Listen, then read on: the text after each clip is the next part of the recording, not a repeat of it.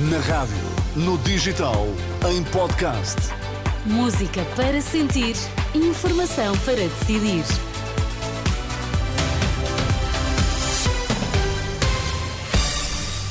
Notícias na Renascença, para já, Anabela, quais são os títulos em destaque? Caso das gêmeas, Lacerda Salles garanta à Renascença que não marcou a primeira consulta no SNS. 95% das empresas com semana de quatro dias faz avaliação positiva da medida. As notícias nesta emissão especial, em direto na SIC, em Passo de Arcos, com Anabela Góis. Olá, boa tarde. Lacela, Lacerda Salles garante à Renascença que não marcou qualquer consulta para as gêmeas que receberam o tratamento milionário no Hospital de Santa Maria. Apesar de insistir que ainda não recebeu a documentação sobre o caso, o antigo secretário de Estado da Saúde tem uma certeza. Eu não marquei essa consulta no Serviço Nacional Saúde.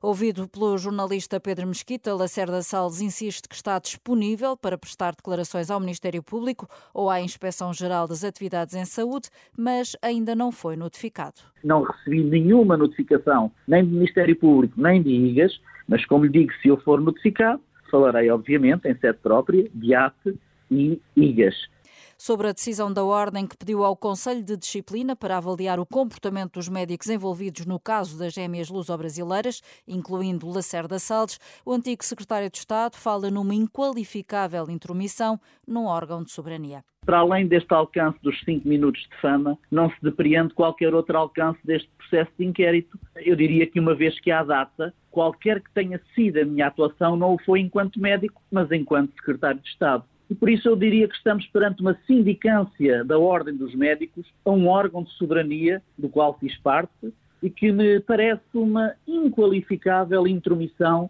na atividade do órgão de soberania por parte da Ordem dos Médicos. Passagens de uma entrevista à Lacerda Salles, conduzida pelo jornalista Pedro Mesquita, que pode ler em rr.pt e ouvir mais logo na edição da noite.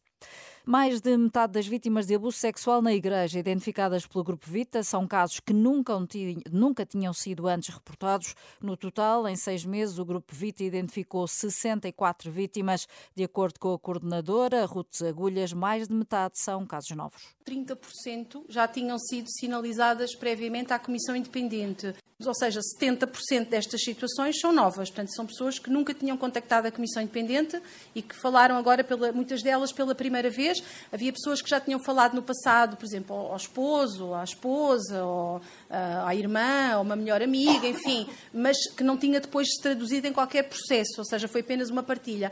Foram ainda encaminhadas para o Ministério Público 16 denúncias. Em relação ao número de sacerdotes suspensos, na sequência destas denúncias, Paula Margarido, coordenadora das comissões diocesanas, diz que estes dados só serão revelados no futuro. Quantos padres afastados, suspensos, aplicações sanções canónicas, qual é o procedimento a adotar? O procedimento a adotar é solicitar essas informações às 21 comissões diocesanas, que articulam com os respectivos ordinários, com os respectivos bispos, que depois nos reencaminham, que nós consolidamos e que remetemos para a Conferência Episcopal Portuguesa, que por sua vez divulgará. Portanto, a Conferência Episcopal já tem esses elementos e oportunamente divulgá-los-á.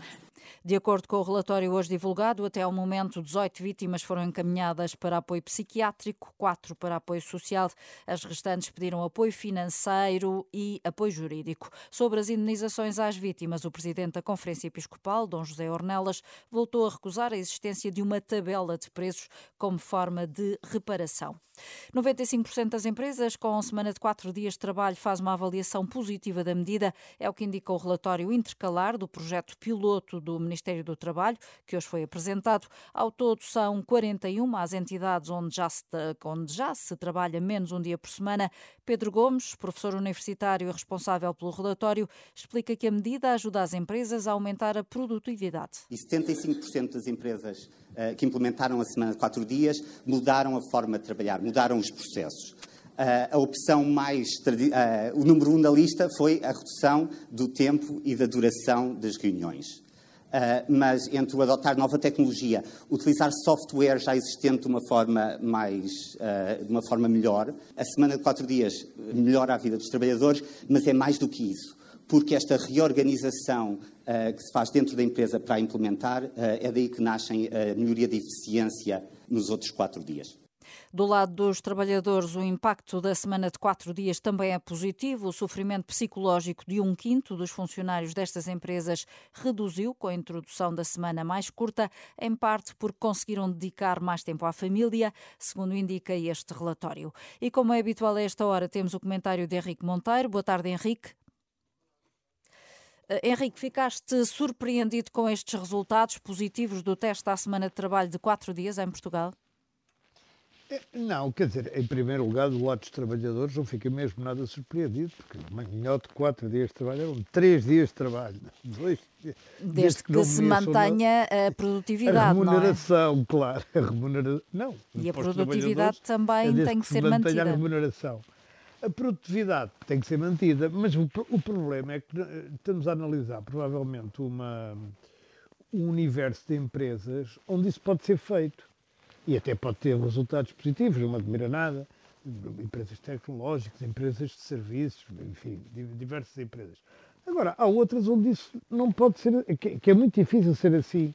É muito difícil ser assim porque as pessoas têm, enfim, a sociedade está organizada para, ter cinco dias de trabalho, dois dias fim de semana. É evidente que já se trabalhou sábado de manhã, já se trabalhou sábado todo dia, já se trabalhou todos os dias e podemos caminhar sempre para trabalhar menos com mais produtividade. Mas uh, há, há, há, atividades que continuarão a ter, ter um trabalho diário e, portanto, aqui uhum. vão-se pedir mais, mais necessidade de trabalho. Nós Henrique, hoje nem sequer temos isso. Henrique, isso quer dizer que teremos de pensar numa alteração das leis do trabalho, porque cada vez menos somos todos iguais?